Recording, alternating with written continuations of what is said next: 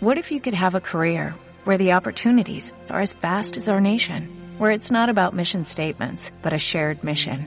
At U.S. Customs and Border Protection, we go beyond to protect more than borders, from ship to shore, air to ground, cities to local communities. CBP agents and officers are keeping people safe.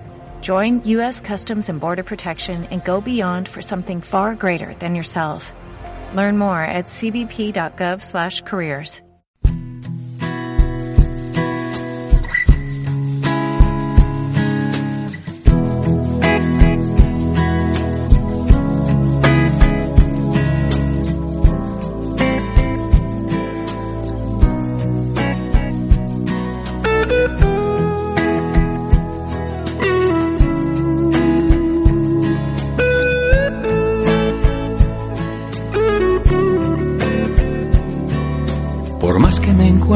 tesoro en las fuentes del Nilo, oh, quiero bailar un slow with you tonight, tonight.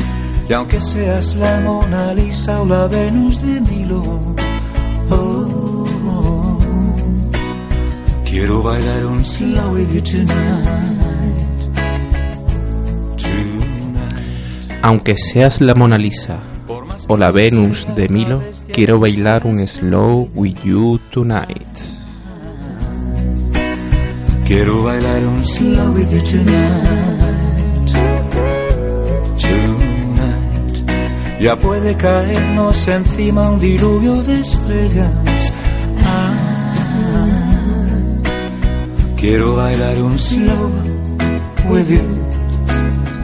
Como aquel.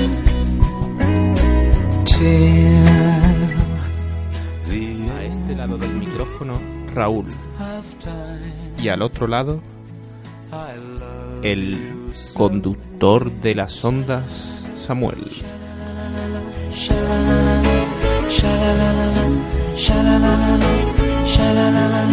Slowly, slowly.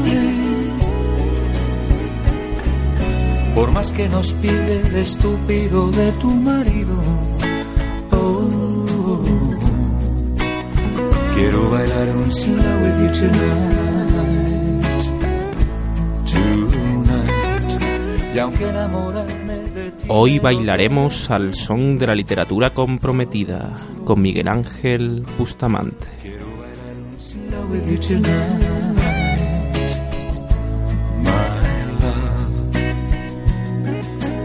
más que no pueda comprarte un collar de diamantes, eh, quiero bailar un slow with you tonight, tonight. Esto es Inmensa Minoría. Empezamos.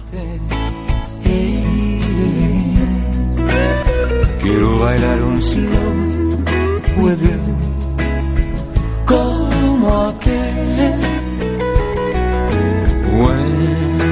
smoke gets in your eyes. Baby, don't think twice. Buenas tardes, hoy tenemos a Miguel Ángel Bustamante. Buenas tardes. Buenas tardes, muchas gracias Raúl por la invitación también para eh, participar en una radio cooperativa también de, de autogestión como es, es Radiópolis. Y, y bueno, aquí estamos para, para conversar y, y hablar de literatura y de y bueno de lo que nos jugamos también ahora en estos momentos también históricos para, para nuestro país y bueno, eh, encantado de estar en, en vuestro estudio. Gracias, Miguel Ángel. Eh, Miguel Ángel se presenta en la lista de Unidos Podemos eh, al Parlamento por, por Sevilla, diputado por Sevilla, y, y hoy estamos aquí pues para hablar de literatura comprometida. Él, él es un joven, eh, como ya podréis pensar, comprometido, y queremos saber cuál es esa relación con, con la cultura y con la literatura de, de un joven comprometido en esta época que, que nos ha tocado vivir, que, que es tan difícil, aunque, bueno, casi todas las épocas han sido difíciles. Eh, hoy vamos a hablar, como ya he dicho, de literatura comprometida y vamos a empezar un poco preguntándole cuál es su relación con, con el compromiso primero y luego para pasar a, con el compromiso con la cultura, con la literatura, cuál es ese acercamiento y cómo ha, mamado de, de, esa parte. Bien, pues, bueno, en primer lugar, presentarme, como bien dice mi nombre es Miguel Bustamante. Eh, voy en la lista de, Unidos Podemos, represento a Izquierda Unida dentro de, de esa lista de confluencia eh, que tanta ilusión está, está generando. Eh, hoy, por ejemplo, venimos de, venimos de visitar el barrio del Polígono Sur, donde hay unas tasas tremendas de exclusión social, de desigualdad, eh, incluso de, violencia. Y, y, el mercado son eh, el mercado del tiro de línea donde también los autónomos y los pequeños comerciantes están sufriendo también la precariedad y la falta de dinamismo que tiene la, la economía no frente al mensaje del Partido Popular eh, lo que nos trasladan los comerciantes es que el comercio no, no va bien y no va bien porque los sueldos son muy precarios y, y, bueno, las políticas neoliberales del Partido Popular, del Partido Socialista, han conseguido empobrecer a la, a la población en aras del beneficio de, de unos pocos, ¿no? Eh, ese elemento, ¿no?, de contradicción de clase, de, eh, que tiene el capitalismo, que es inherente al capitalismo, es lo que me, lo que me hizo tomar conciencia y, entrar dentro de, del movimiento anticapitalista y del movimiento de, lucha. ¿no? Con 16 años empecé a participar en la Asamblea de Izquierda Unida de Écija, incluso en el Consejo Local, y con 18 pues me afilié al Partido Comunista, a la agrupación del Partido Comunista de Écija y, y por tanto a Izquierda Unida también.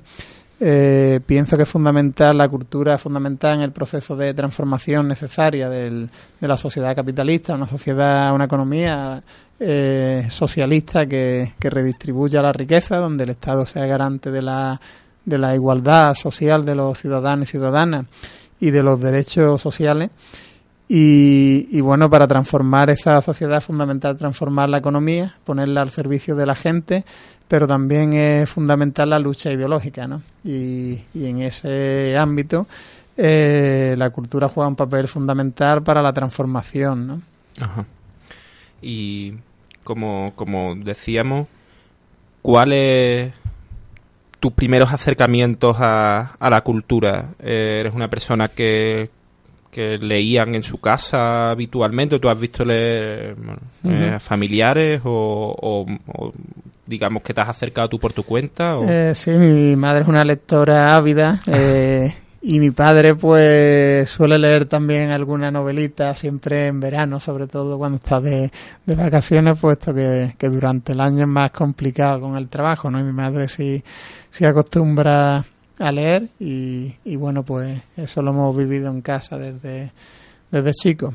Eh, yo la lectura pues me inicio... Eh, en el colegio, eh, en el instituto y después posteriormente pues me inicio en casa con, con, libros, empecé leyendo muchos libros, obras completas de Che Guevara, eh, libros de Lenin también, que me acercó también, eh, me permitió ir tomando conciencia de, de la sociedad en la que vivimos, tener también un posicionamiento y una teoría política y, bueno, creo que son también eh, libros que son eh, muy importantes puesto que, nos permiten conocer la composición de las clases sociales y la, posibilidad también de emancipación de los seres humanos a través de la transformación social.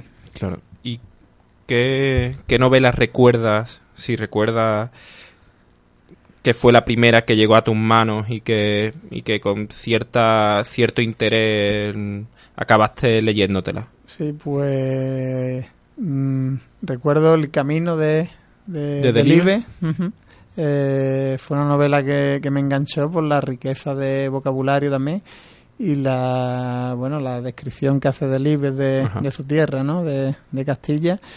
Y, bueno, fue a través de la vivencia de, de un grupo de jóvenes, fue una novela que, eh, que me gustó y que recuerdo con, con cariño. Con cariño. Mm. Eh, precisamente Delibe hace como 10 años, algo así, también sacó un pequeño librito en el que charlaba con su padre. y, hablaba un poco de lo que tú dices. Y me recuerda a esa vivencia que tú dices, bueno, de, de cómo, cómo las personas, mm, lo que comentabas de tu padre, que cómo las personas, claro, que están trabajando todo el día, que eso, su acercamiento a la cultura muchas veces más, más ávido incluso, más, más de hambre, más de hambre, por decirlo de, de esa manera. Y como, bueno, mm, qué decir, cómo Delibes se acerca a, la gente del campo y a, mm, su tierra. Y a su tierra, ¿no? Un escritor que está muy pegado a, a su tierra, eh, muy, eh, muy comprometido también con, con su Castilla y, y muy arraigado, muy arraigado a, a, la forma de vida tradicional y a, y a la cultura propia de, de, su gente. Claro, precisamente esa diferencia ya eh, en el programa que, que, tuvimos aquí a Felipe Alcaraz, hablábamos de esa diferencia entre literatura comprometida y literatura no comprometida, porque claro, en un momento determinado la literatura tú sabes que se que se sale del compromiso mm, y mm. que se, se sube a lo que a lo que llamamos eh, lo que se llama literatura torres de marfil, ¿no? Mm. Y que también es lo que pasa con muchos políticos o con muchos grandes empresarios o con la propia sociedad, ¿no? Sí, una cultura que lo que hace en la práctica es perpetuar la sociedad de clases, la, la ideología dominante, porque es acrítica, porque no cuestiona los fundamentos de, del sistema y porque no aspira a transformar, ¿no? Eh, Felipe Alcaraz es un referente en cuanto a, a novela y, y, y bueno escribir eh, un compromiso militante y también cultural y, literario.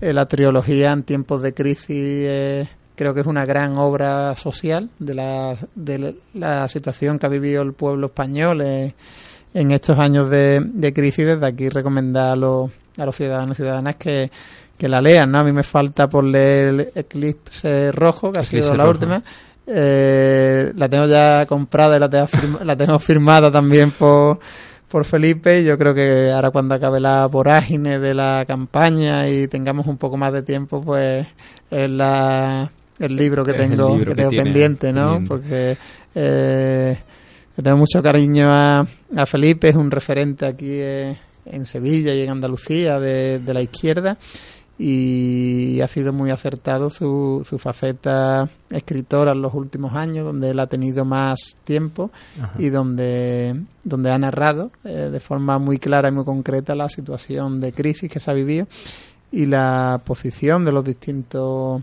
eh, de los distintos eh, los protagonistas de la novela que han sido personas a veces ficción, a veces real, relevantes de la, de la sociedad, con una posición eh, concreta cada, cada protagonista y que, y que bueno también da las claves para la, transformación. Así es, vamos, va a salir, la verdad que va a salir el nombre de, de Felipe en varias ocasiones en esta, ya, ya amenazo con ellos en, esta entrevista porque sorprendió, a mí por lo menos me sorprendió mucho su visión de la literatura, su visión que, que es esa visión crítica esa visión incluso de la, de la propia literatura. Bueno, eh, mm. con él charlamos incluso de, del tema de editoriales y demás, y su visión crítica eh, es un hecho en su vida, por lo tanto también tiene que ser un hecho en su literatura y en su forma de ver todo el mundo literario. Sí, además Felipe ha contribuido también de forma eh, muy acertada y con mucho compromiso en colaboración con la editorial Atrapasueños, que es una, una cooperativa, y también desde el Partido Comunista en la, en la reedición o la, o, la elaboración de, textos eh, que nos traen la memoria de Miguel Hernández, de Teresa de León, de Rafael Alberti, de incluso de Pasionaria y, y, y algunos más, ¿no? Que quizás se me, se me escapen, ¿no?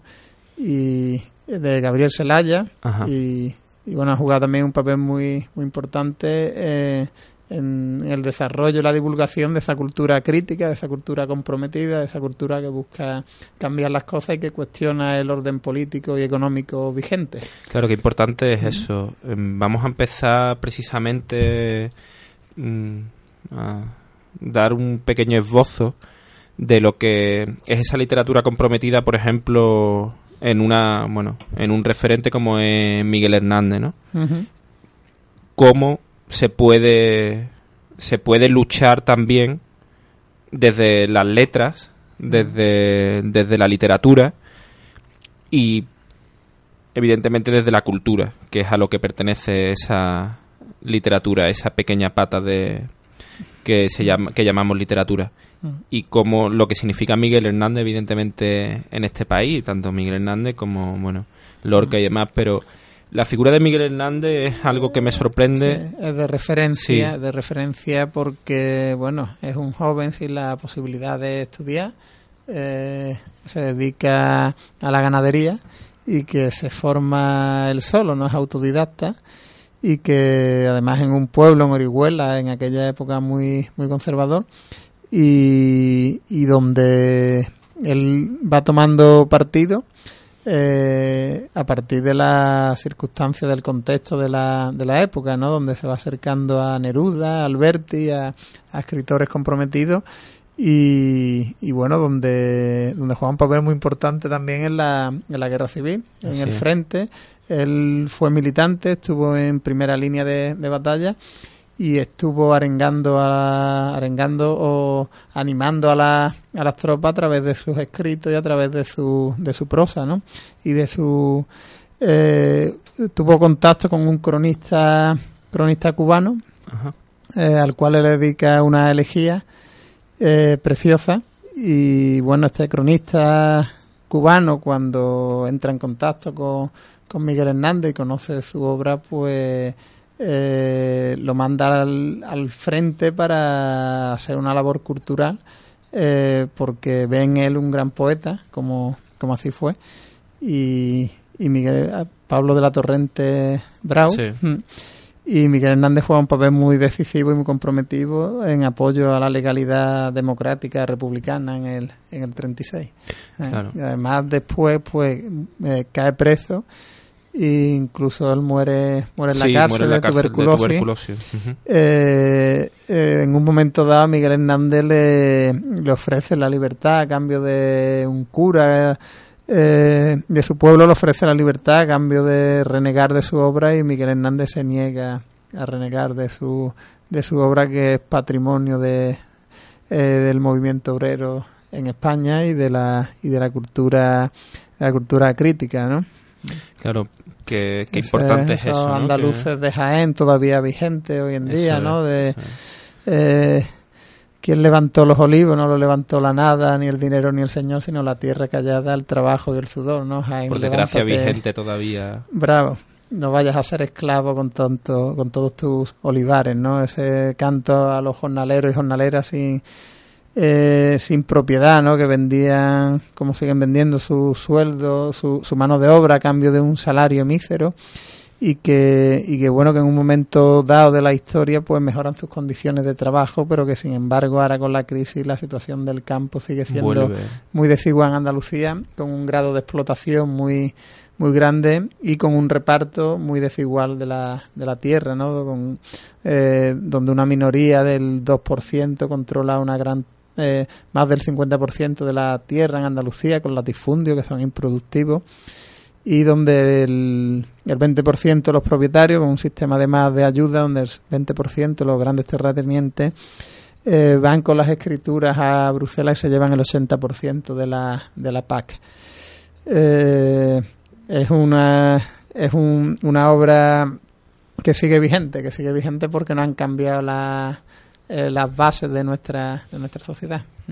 Ese niño yuntero, ese niño yuntero que me recuerda a los niños que sufren hoy la exclusión social, que están bajo el umbral de la pobreza y que y, que bueno ha cambiado las condiciones de, de, vida porque afortunadamente tenemos un sistema educativo público que permite que los niños vayan a la escuela y no estén en el campo trabajando pero que siguen sufriendo la exclusión y la y la miseria, ¿no? Hasta el punto de, eh, de que se está dando un fenómeno, Raúl, eh, con la crisis de que se le están quitando a familias eh, la potestad de, los niños eh, no por mala voluntad de los padres, no por, por eh, descuido de los padres, sino por falta de condiciones materiales, ¿no? Entonces los servicios sociales, evidentemente, se llevan a los niños porque las familias no pueden darle de, comer, porque no tienen acceso a la vivienda y, y, es por la, por la situación tan dura que está viviendo el pueblo andaluz y, el pueblo español en,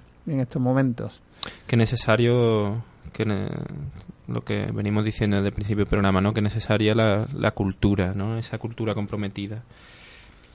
Y de esa, de esa literatura de, de guerra, que, que evidentemente, digamos que un poeta como García Lorca, que también tiene la crítica dentro de su poesía, no puede vivir por... El otro día precisamente leía que ahora por fin han salido unos textos en los que, en los que reconocía el, el gobierno franquista que, que lo había matado, ¿no? Fue asesinado. Exacto. Además, eh, Lorca, un, un poeta, un escritor, eh, dramaturgo que, eh, que ya en aquella época tenía reconocido por la historia, pero que en su día ya tenía mucha influencia y un peso importante, que estuvo en Nueva York también y que, fue asesinado por su, eh, por su condición de, escritor comprometido de izquierda y también por su eh, condición de, homosexual.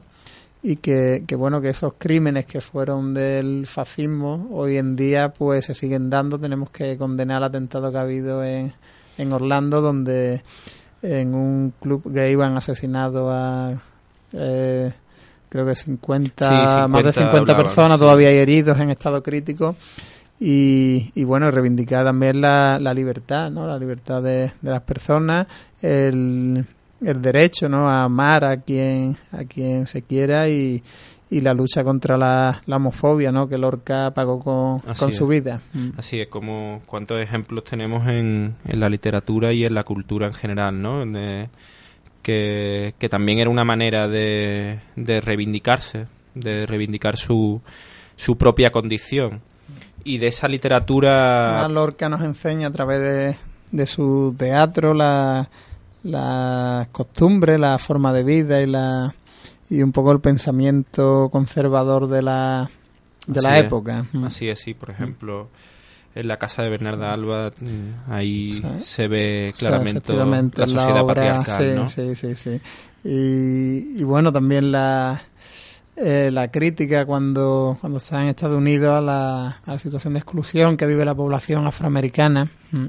Como un al negro, digamos. que todavía sigue algo vigente también, eh, lo vemos en Estados Unidos, las tasas más altas de, de pobreza y de exclusión en un país con una gran desigualdad es el país más rico del mundo pero con una desigualdad tremenda y donde la población eh, negra de origen africano y la población latina pues sufren las tasas más altas de, miseria y de, y de exclusión. Así es, así es. Mm.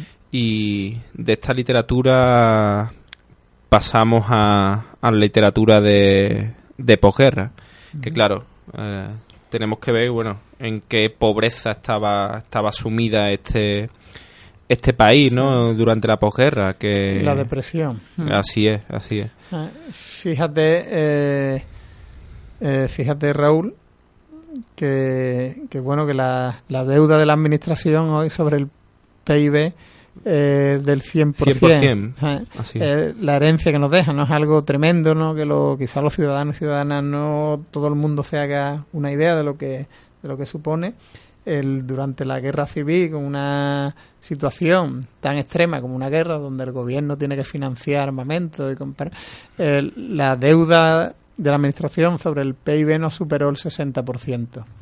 Eh, hoy, mientras hacemos este programa que, que dura una hora, estamos pagando 4 millones de euros de intereses de, de la, de deuda. En el polígono sur están pidiendo los vecinos y vecinas una comisaría porque la situación de inseguridad en el barrio y, y de exclusión eh, lo hace necesario, es una demanda histórica de los vecinos y vecinas y es un proyecto de uno en torno a 3 millones de, euros y sin embargo pues en, la hora que dura este programa este país está pagando 4 millones de, euros de, de deuda.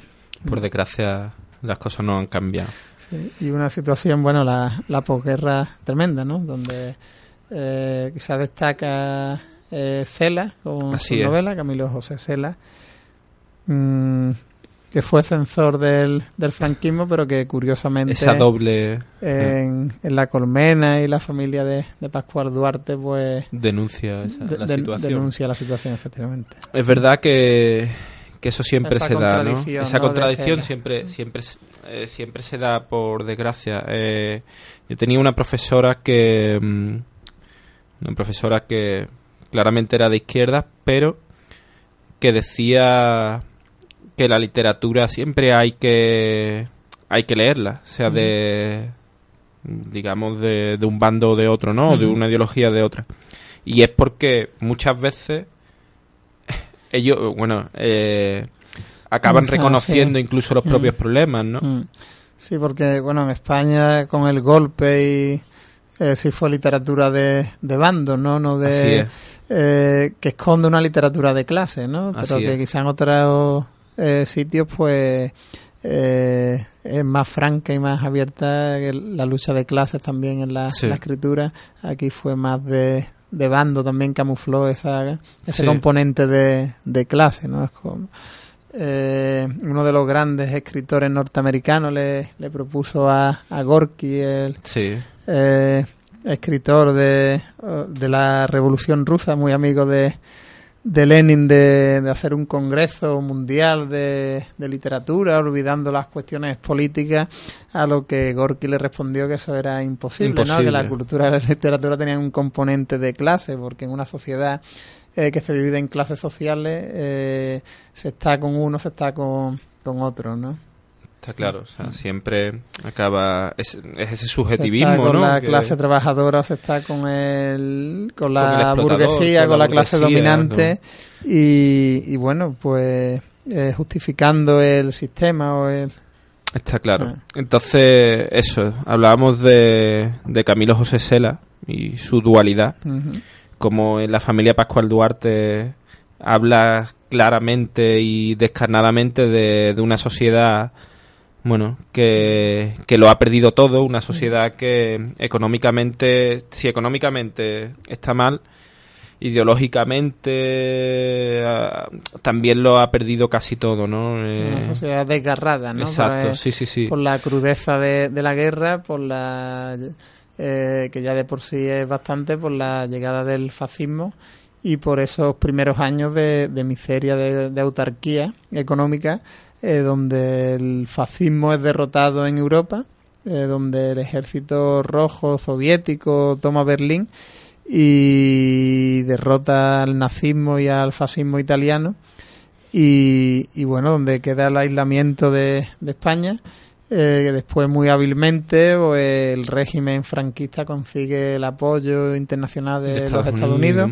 a cambio se ceder la soberanía, ¿no? aquellos que se hicieron eh, con la economía también, ¿no? aquellos que se hicieron llamar los nacionales pues se dieron parte de nuestro territorio para la instalación eh, de bases militares, fueron los pactos de, de ayuda mutua en 1953 eh, donde se le a cambio de, apoyo de Estados Unidos para España, para el gobierno español, para, para su inclusión en los organismos internacionales, el gobierno fascista de España se de, se de territorio, como fueron las bases de Rota y de Morón en Andalucía, eh, para bueno para la maquinaria imperialista norteamericana.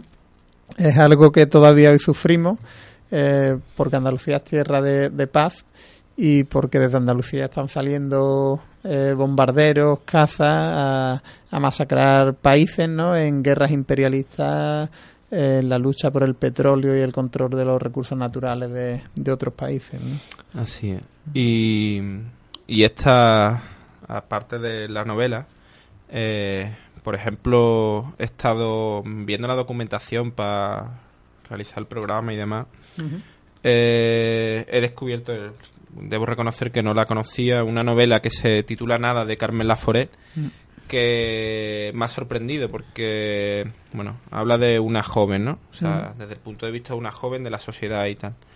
Y es verdad que, tanto en literatura como algunas veces en esa diferencia de esa literatura no comprometida que bueno, que en, ciertos casos es respetable porque puede tener literariamente un nivel bastante alto, no tiene por qué ser comprometida. Pero sí se ve una diferencia muy clara, es como la visión de, los jóvenes muchas veces no, no, es tenida en cuenta, no tenida. Y aquí, por ejemplo, en esta novela me sorprendía cómo él, la visión de una propia joven, ¿no? De la sociedad que le está es tres años, o sea, eh, se publica tres años después de la familia de Pascual Duarte y es igual que de Desencarnada. Y es verdad como los jóvenes siempre ha sido, sobre todo por la sociedad que no quiere o por las clases que no, quieren cambiar, ¿no? son como excluidos, son como no importa su lo que piensen cuando sean mayores, claro. Sí, hoy la juventud vuelve a vivir el drama de la, de la migración. Eh, en los años 70 eran los jóvenes trabajadores, la clase trabajadora tradicional, ¿no? Que, tenía que ir de Andalucía a Cataluña, a Euskadi, incluso a Suiza, Bélgica, Holanda, Francia. Y hoy volvemos a encontrarnos con el exilio masivo de, de la generación mejor formada de, de nuestra historia. Eh, de muchos jóvenes con carrera, con formación, investigadores, eh, médicos, eh, ingenieros, eh, gente que, que, ha sido formada en España con el gasto público que eso tiene para mantener un sistema educativo público, universidades, etcétera, y que sin embargo no ha tenido oportunidad de desarrollar su potencialidad. En España hay un millón ochocientos setenta y cinco mil jóvenes en el extranjero alguno pues habrá sido movilidad, como, como decía la ministra del Partido Popular, eh, eh, movilidad eh, por cuestiones diversas de conocer otros países, de querer cambiar eso, pero la inmensa mayoría han sido por cuestiones materiales puras de que no han podido desarrollar su vida en España, ¿no? Pero pensamos que la juventud va a ser la palanca fundamental del cambio que se va a dar en nuestro, en nuestro país. Mm y pasamos a la poesía. Sí, en nuestro país también una generación, ¿no? La, la gente joven que no, eh, que no tiene la cultura de la transición, ¿no? Del, eso es, del acuerdo del régimen del 78, eh, que es un régimen eh, de libertades y de democracia, pero continuista en lo económico, con los poderes oligárquicos del franquismo. Y, y bueno, un régimen que estamos llamados a, a, combatir, a romper democráticamente con él, porque es necesario eh, eh, profundizar en democracia, en derechos sociales y en democracia económica también eh, en nuestro país. Y, esta generación, pues, no tiene, no viene de la cultura de la, de la transición, de la mitificación de, aquel momento. que fue un pacto por de la oligarquía económica eh, que después ellos con los, con los representantes también de los trabajadores, pero que después fue eh, roto por este mismo poder económico, esta juventud está llamada a transformar, a romper con las políticas que vienen del régimen del 78 y también con las políticas que no vienen de, la Unión Europea, eh, que son tremendamente neoliberales y, que atentan contra los pueblos y, y el futuro de la, de la juventud. Así es. Y decíamos que pasábamos a un poco poesía. La poesía, claro. La poesía es un arma cargada. Absolutamente, absolutamente. Magnífica frase porque siempre eh, nos parece como lo más cercano, digamos. En una novela, eh, bueno, mm, en una novela se puede denunciar mucho pero hay gente que para quitarle toda esa denuncia habla de ficción. Y habla de ficción por arriba, como estamos hablando en toda la conversación, ¿no? Que habla de ficción por arriba, con lo cual dice, bueno, pero es que, es que eso es ficción, es que se lo inventó. En un poema no, no hay ficción. Evidentemente es el alma desgarrada, ¿no? El poema es... Es directo, exacto. Nunca mejor definido, porque es verdad va directo, sale de, dentro y va adentro, ¿no?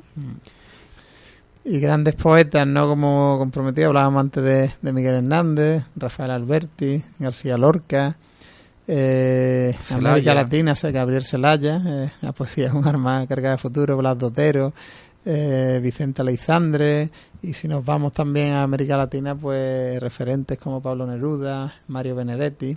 Así es. Y como esa, esa poesía, antes de, empezar, eh, comentaba con Miguel Ángel cómo la literatura hispanoamericana, que, bueno, yo me declaro completamente seguidor de la literatura hispanoamericana, porque sigue teniendo ese desgarro que aquí se, bueno, actualmente parece que hay algún, hay eh, algún tipo de movimiento por ahí que, por ejemplo, en poesía tiene, sí tiene ese desgarro, pero que se perdió un poco, que yo pienso que se perdió. Y la literatura hispanoamericana, la sociedad hispanoamericana tan acostumbrada a tener que salir por su cuenta de, de todo, ¿no? Por desgracia han tenido que, que descreer, digamos, de todo lo que tenían por arriba y de formar su propia sociedad en el, en el día a día. Sí, la sociedad latina, ¿no? Latinoamericana que, bueno, han sido el patio trasero de, de los Estados Unidos, ¿no? La doctrina Monroe, eh, que considera que, América del Sur, América Latina, es el, el patio trasero del imperialismo norteamericano, donde se ha intervenido en multitud de países y se sigue interviniendo a través de golpe de Estado, a través de sabotaje a, la economía. Eh, tenemos que denunciar el golpe en Brasil, el intento de, golpe económico también en Venezuela, contra el gobierno bolivariano. Eh, es cierto que hay falta de suministros en Venezuela eh, pero quien tiene acaparado los suministros es la oligarquía económica con el apoyo del imperialismo norteamericano porque están tratando de derribar por hambre a un pueblo digno como es el pueblo venezolano que no se ha plegado a los dictados de, del imperialismo que quiere construir otro tipo de sociedad eh, que ha erradicado las tasas tremendas de, analfabetismo que había, de pobreza y que sin embargo pues como no han podido derrocarlo ni, a través de golpe de estado hubo uno contra contra Chávez el golpe petrolero pues lo intentan derrocar a través de, eh, de la escasez y de la miseria del pueblo, pero eh, confiamos que el poder popular de, eh, que hay en Venezuela junto a, a, su gobierno pues va a resistir este envite del imperialismo y va a seguir construyendo socialismo, ¿no? Una América Latina que que ha cambiado mucho, donde Che Guevara, que luchó contra el imperialismo, cayó eh, defendiendo a los más humildes en Bolivia, eh, donde precisamente pues ahora un indio como es Evo Morales ocupa la presidencia de, del país, apoyado por el movimiento al socialista, al socialismo y por, y con un carácter popular y, y democrático del proceso. Y, y, bueno, una América Latina donde los pueblos están plantando cara al imperialismo y que ha tenido grandes referentes en la literatura, ¿no? Y, un principio martiano, ¿no? José Martí, el, el libertador de, de, Cuba, ¿no? Que, decía que eh, un pueblo culto es un pueblo libre. Un pueblo libre. Eh, por cierto, eh, Martí tiene un libro que es La Edad de Oro, que se estudia en los colegios de Cuba, que es un libro muy educativo, con valores y comprometido también adecuado a la edad a la edad escolar también precisamente Martí habla habla de del arte de, la cultura de, la poesía en concreto como una especie de águila que sale del pecho no mm. como eh, como un, gran ave que, que, mm. que el pecho le parece incluso eh, como una cárcel, ¿no? Un límite, un límite, exacto. Eh, exacto. Entonces, mm. esa manera de, eh, llegar. Esa literatura que trasciende a las personas. Así Estamos hablando de, de Martí, que murió hace siglos y que, y que bueno que sigue vigente a través de sigue vivo a través de, su literatura, a través De, su obra y pasa a la historia, ¿no? Porque la eh, la literatura nunca no muere, ¿no? No muere si eh, perdura en el tiempo si, eh, si es una literatura que nos dice que nos, dice, algo, ¿no? Mm. Así es, por ejemplo, actualmente moría hace poco tiempo moría Mario Benedetti. Mm. Otro ah, gran, gran escritor, gran escritor y comprometido. Mm. Exacto y, en cuyas palabras siempre había compromiso, esos poemas también de lucha y de amor. Así es. compañera, hagamos un trato. Usted puede contar conmigo. Conmigo. No hasta una ni hasta dos, sino contar conmigo. Ese Así es. Poema de, de enamorado. Así es, así es, como, como llegaba a la gente y, y lo más conocido, digamos, internacionalmente es su poesía, pero bueno, eh, desde aquí recomiendo, tiene cuentos, o sea, Mm. claro, eh, los hispanoamericanos en cuanto a cuentos eh, son alucinantes, ¿no? Los de Cortázar, los de... Cómo llegan, cómo saben llegar. Y Benedetti, pues, sabía llegar. Y sabía llegar, por ejemplo, desde la cultura incluso... Eso, desde la cultura del pueblo. Escribía... Es muy fascinante porque, por ejemplo, escribía sobre fútbol. Había-. Tiene muchos cuentos sobre fútbol. Sí. Y es verdad, o sea, lo que hoy en día mm, se, ha conven- se ha convertido, por ejemplo, el fútbol, ¿no? En, Mm. en ese mercadeo y espectáculo tal. de masa. ¿eh? Exacto. Para busca, a través del concepto, Eso busca eh, humanizar a la sociedad, Eso cam- es, eso cambiar la cultura, la, la visión del mundo y busca también eh, una sociedad más humana, una sociedad eh, donde el, el ser humano está en el centro de la en el centro de la acción política y económica y un mundo mejor para y más, mejor y más justo para, para todos y todas. ¿eh?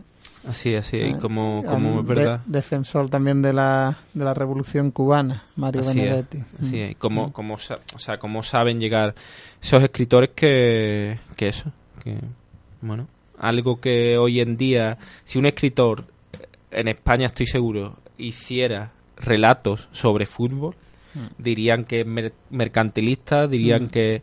Pero no tiene por qué, sino es la cultura del, del, del pueblo del día, Mm, sí. eh, darle el uso realmente que, que Mm. puede tener, ¿no? O Un sea, como- enfoque distinto. ¿no? Así Un es. enfoque. Así es, Ah, me viene también a la cabeza, no es escritor, pero fue cantautor Víctor Jara. así es. Eh, también eh, transmite ¿no? Eh, un mensaje hacia un mundo mejor a través de la, de la música, ¿no? ese canto al voluntariado, eso, ese canto por la, por la unidad popular del pueblo chileno eh, que paga con su vida tras el golpe tras el golpe de, de Pinochet.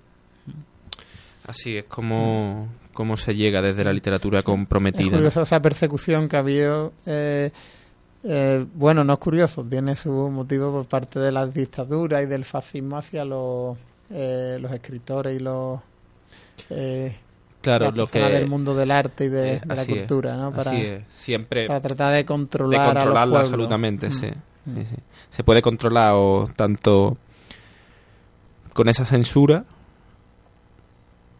Evidentemente durante las dictaduras se controla se controla asesinándolos o acabando con ellos. Mm. a- en un estado democrático entre comillas y por esto es verdad que habrá gente que se echará la mano a la cabeza pero lo considero así cómo se puede controlar por ejemplo a través del dinero no Mm. a través del IVA cultural a través de Sí, a través de, de comprar voluntades también, ¿no? De, así es Mm, Aquí en España, pues, había un ataque tremendo a la, a la cultura, ¿no? Eh, a lo largo de la historia y, y hoy en día hemos visto, como hablábamos antes, cómo mataron a Lorca, el exilio de, de Alberti, la muerte en, la, las prisiones del régimen de, de Miguel Hernández o el exilio interno de Vicente Aleixandre.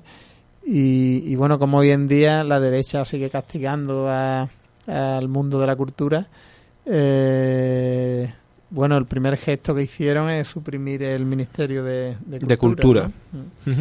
Eh, Y se lo, lo incluyeron con educación y cultura y deporte con el señor Bert, que poco ha potenciado la cultura popular, la cultura eh, que ha penalizado incluso a los autores con la subida de, del IVA y, y bueno, pues afectando al mundo del cine, de la música, de, del teatro, etcétera.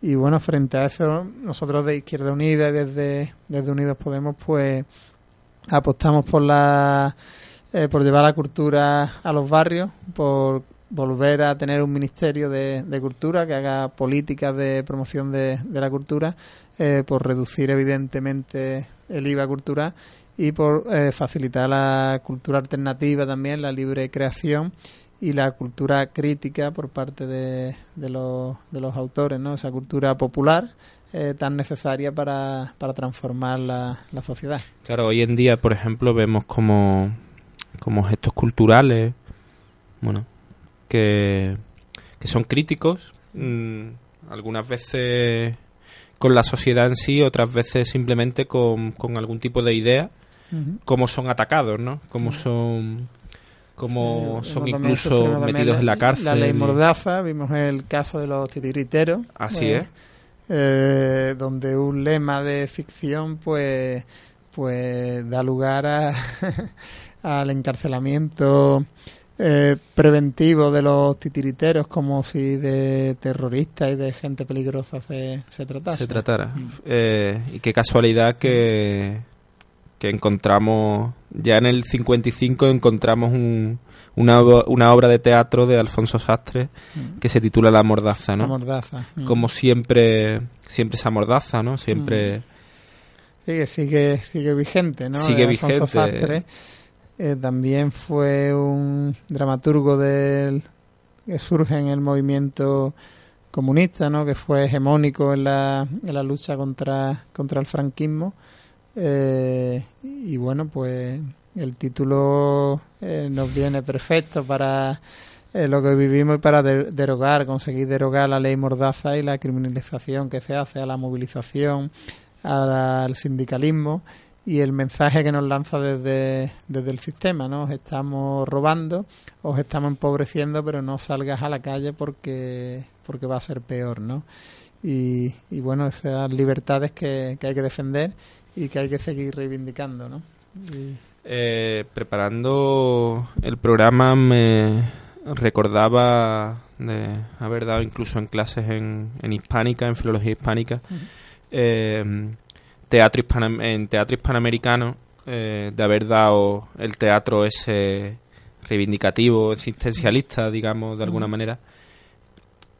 Y hablaba de ese teatro que, bueno, que, que es un poco eso, que, que se parece tanto a la mordaza como que habla de violencia de género, uh -huh. de y cómo para algunas personas cuando ven una obra de teatro mmm, así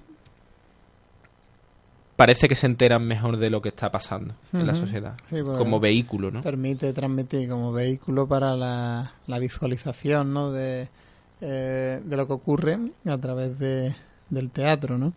Hubo durante la República eh, se llevó el teatro a los hubo un compromiso importante por parte de los intelectuales de, de la época y se, se llevó el teatro a los barrios populares, a los, a los pueblos. Eh, se apostó por la, por la educación también, que es fundamental. Y, y bueno, el teatro puede jugar un papel fundamental también en el cambio y, en llegar a la gente, ¿no? Hay Carmela y, y obras también muy comprometidas eh, en el teatro español. Así es como ah. llevar a, a, la gente, un poco, es lo que decías tú antes, ¿no? Llevar a, los a los barrios. Eh, como por ejemplo, se está bueno, se han desmantelado por parte, aquí en Sevilla, por ejemplo, se ha desmantelado la cultura de una manera muy clara la cultura eh, a la que puede llegar el pueblo, ¿no? Porque mm, charlando el otro día con un amigo me decía, no, pero es que en Sevilla se siguen haciendo muchas cosas. Uh -huh. Y es verdad. O sea, mmm, si te pones a mirar lo que se hace cada día en Sevilla, hay contracultura. No llegas, claro, no llegas, no, no, no podría.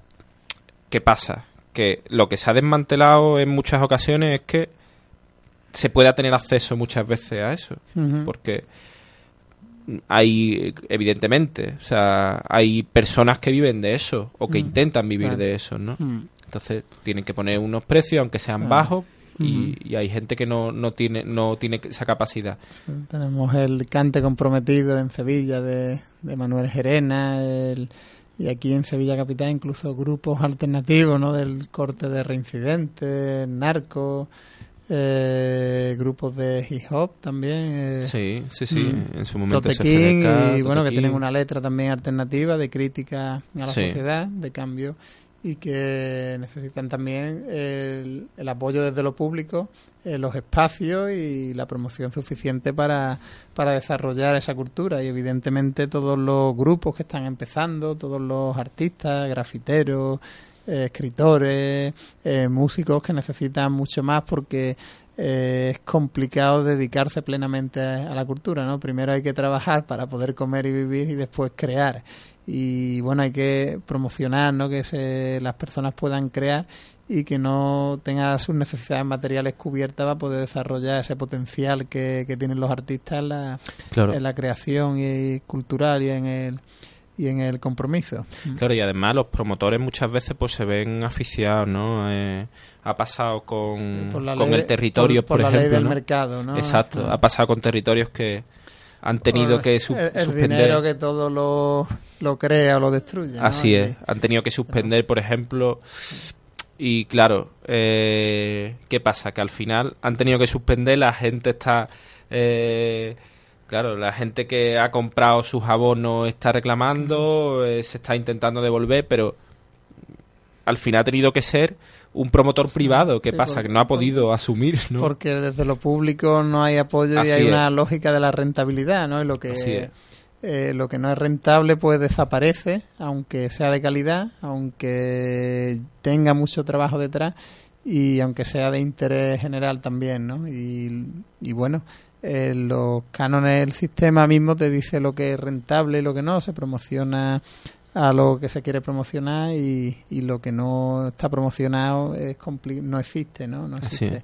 Y tenemos que luchar por, por ese desarrollo de la, de la cultura popular, de la cultura alternativa y de, la promoción desde lo público también de espacios y de, y de apoyo. Así es, nosotros, vamos, yo con, junto con un grupo de, de amigos, ¿no? Eh, hemos hecho una especie de colectivo no registrado, pero eh, que se llama Numen 69 y estamos llevando a cabo una cosa que se llama erecciones generales, ¿no? Y llevamos como, pues al final, a lo tonto, a lo tonto, llevamos como nueve presentaciones.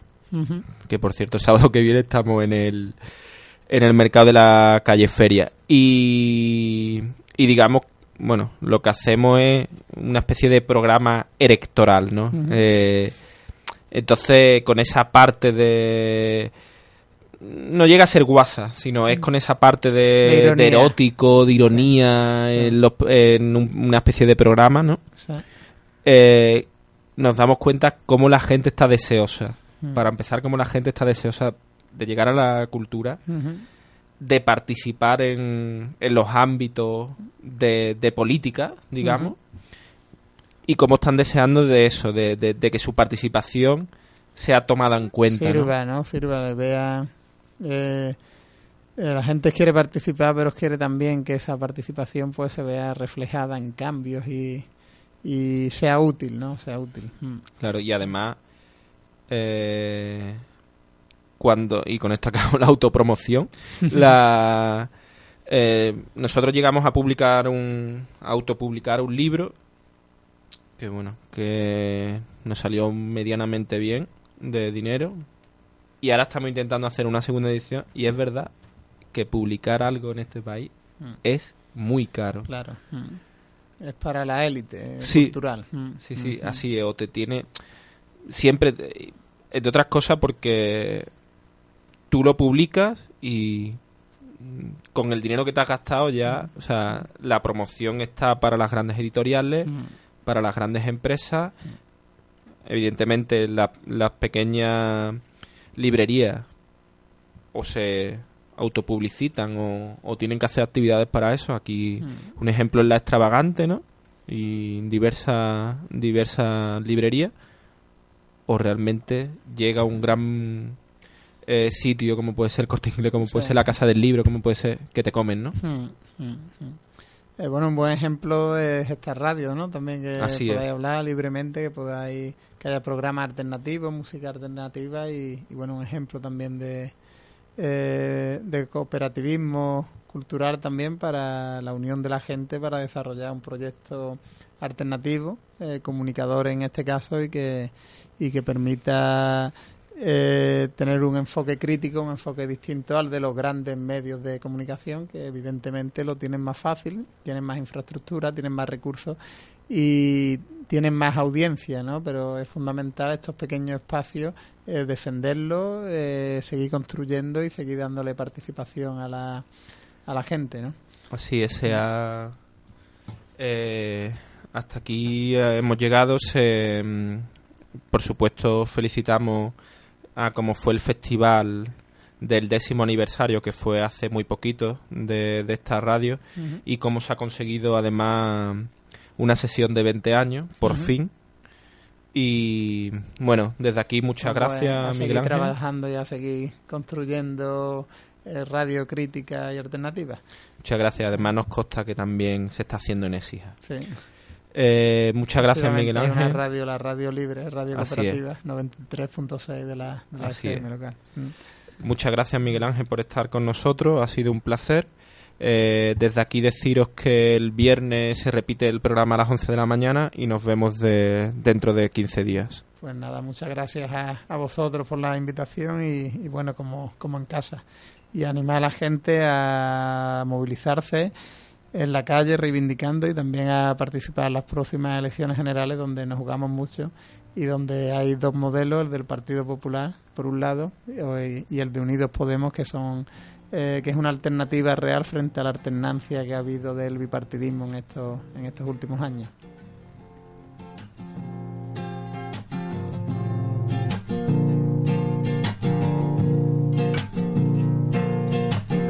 Sus ganas de vivir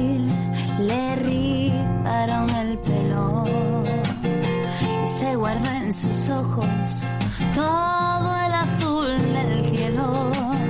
Anda del lado a lado por perseguir un sueño y le encanta dejar notas terminadas en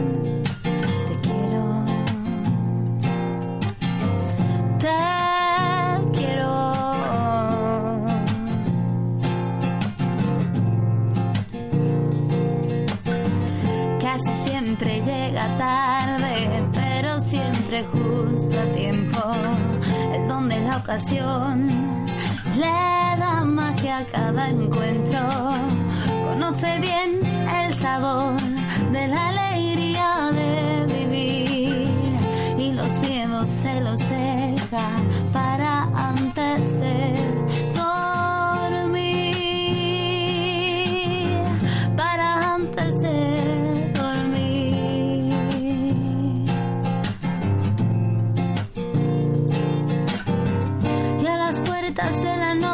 yo quiero pintarte un cuadro donde nada es imposible persiguiéndolo a diario y a las puertas de la noche que sepas que no estás sola